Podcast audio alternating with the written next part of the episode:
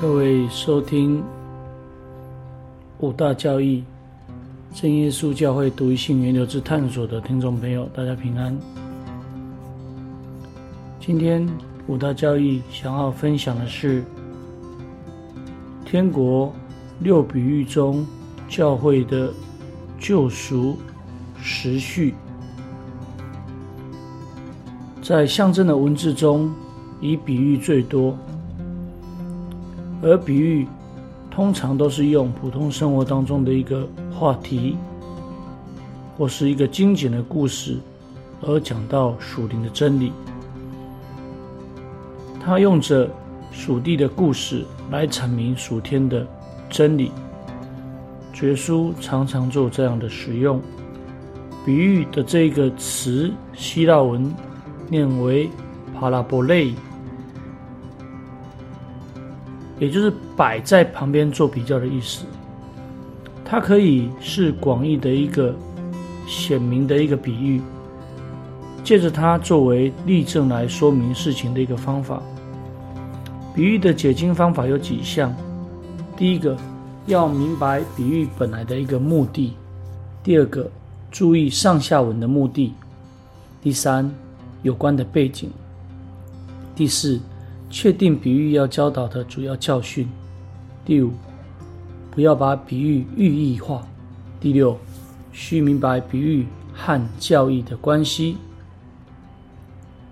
从马太福音中可以看到“天国”一词，而“天国”这一个词只出现在马太福音中，总共出现了三十一次。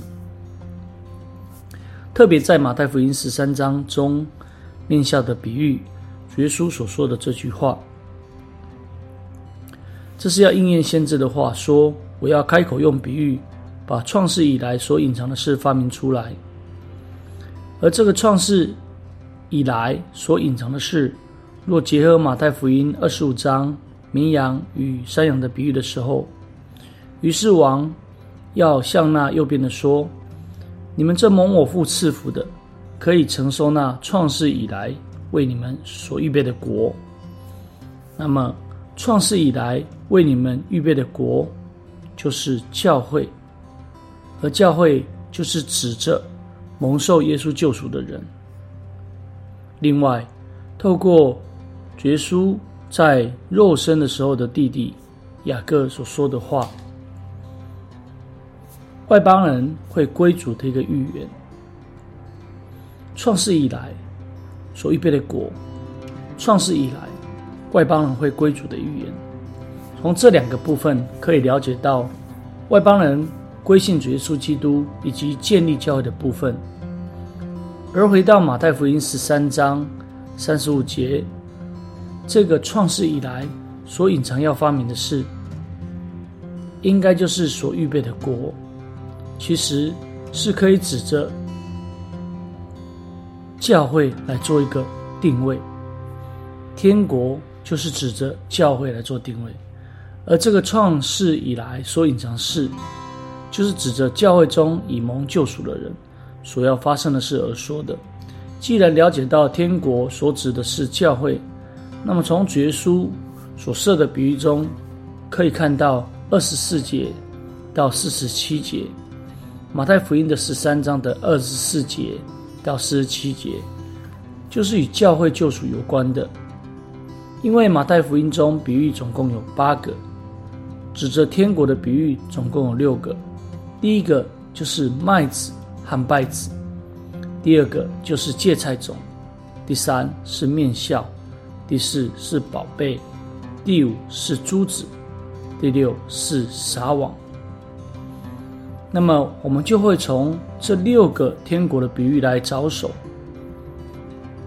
在这个比喻中的二十四节、三十九节，分别提到人撒好种，及至世界末了的一个收割。世界末了就是时间顺序的一个发展。所以，如果我们用时间顺序的一个观点来看待天国这六个比喻。就应该是说明教会将如何发展的一个过程。那总共比喻有八个，其他的两个并不是指着天国所说的，那么在此就没有再做诠释，所以会从第一个至第六个用已经解经的方式来说明教会发展的一个过程。我们先来看看，在马太福音十三章的二十四节里面，在二十四节里面。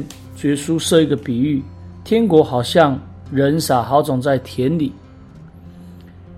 在二十四节到三十节里面，可以看到有人、主人或田主。一开始谈论人撒好种在田里，这个人是单数，是用着单数来作为诠释的。那么三十七节当中就是一个解释。来解释撒好种的人，撒好种的人是谁呢？单数就是人子耶稣，而主人跟田主都是指向人子耶稣，这没有分别，都是一致的。那么，极致人睡觉的时候，这这时候的这一个人睡觉，在二十五节人睡觉的这个人是复数，那二十七节中仆人问主人的部分。可以用以说明当时的仆人是指着跟随耶稣的使徒所说的，所以这个对话应该是使徒来问耶稣。而在田里，在田里的这个句子，如果从希腊文来看的时候，其实是在他的田里。而主耶稣自己解释，田地就是世界的好种。以经解经的方式来处理。根据路加福音八章十一节里面说明，种子就是神的道。那么翻译在田里的经文，总共有记载在马太福音十三章二四、二七、三一、三六、三八、四十四节这这个范围的里面。那碎掉这个词呢？马太福音的十三章二十五节“睡觉”这个词，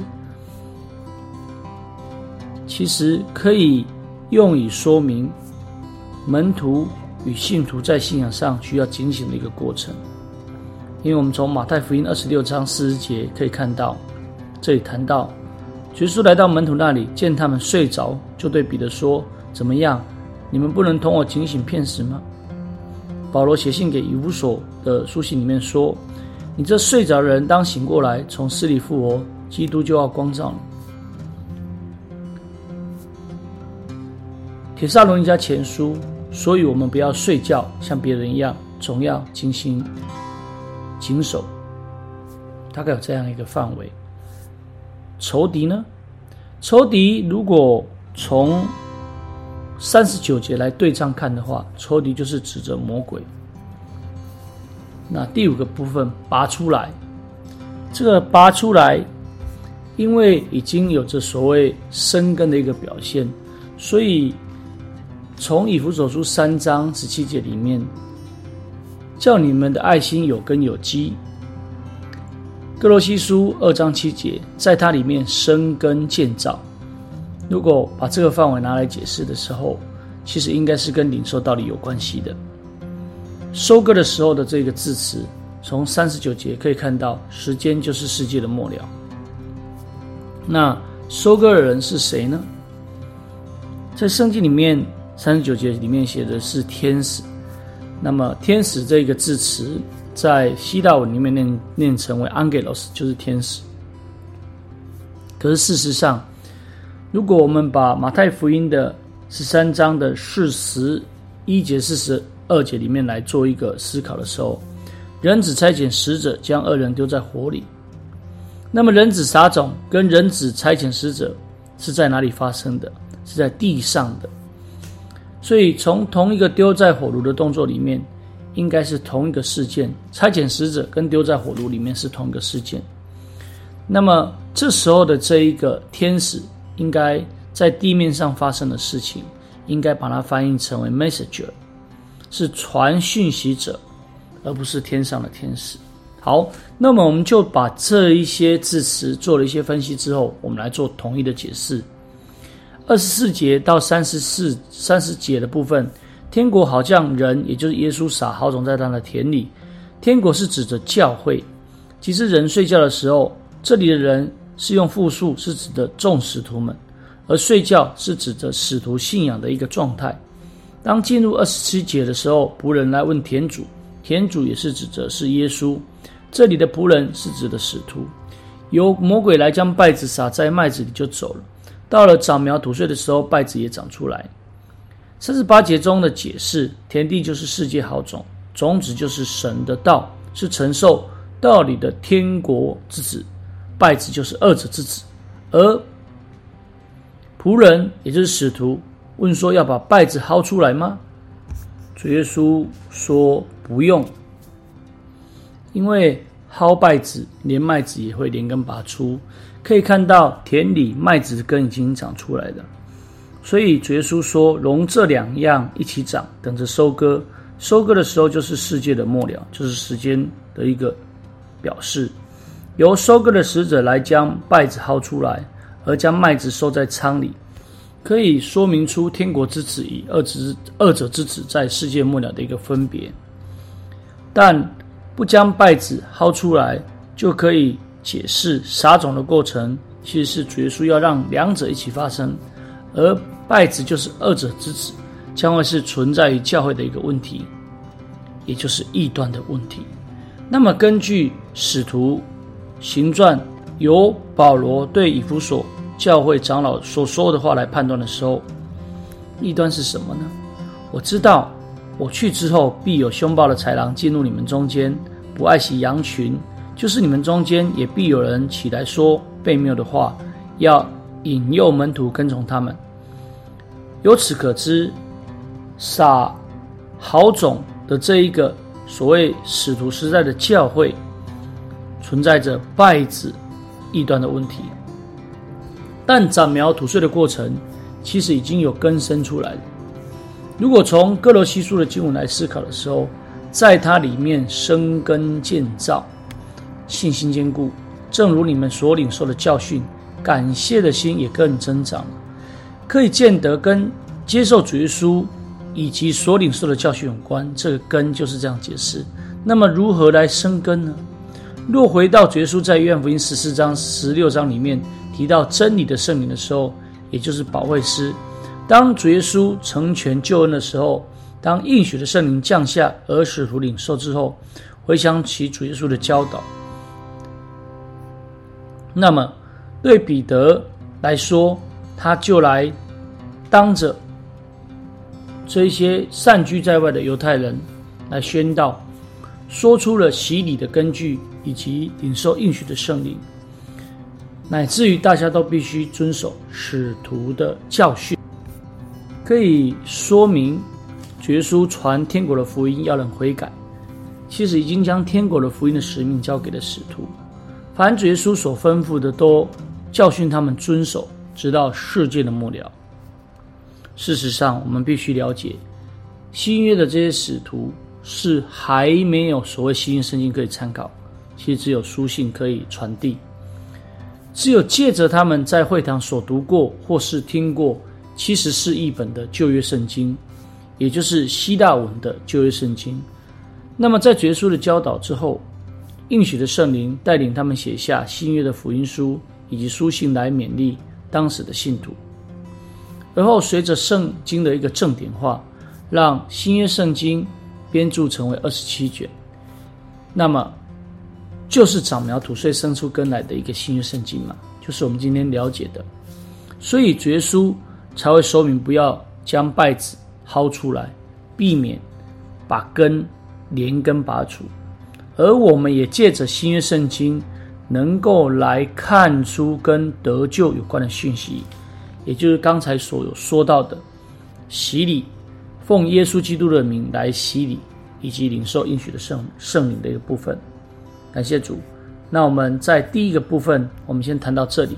那下一个部分，我们会继续的把芥菜种的一个解释，透过分析啊，透过释义的部分来做出一些了解。感谢主，今天的分享就到这里，大家平安。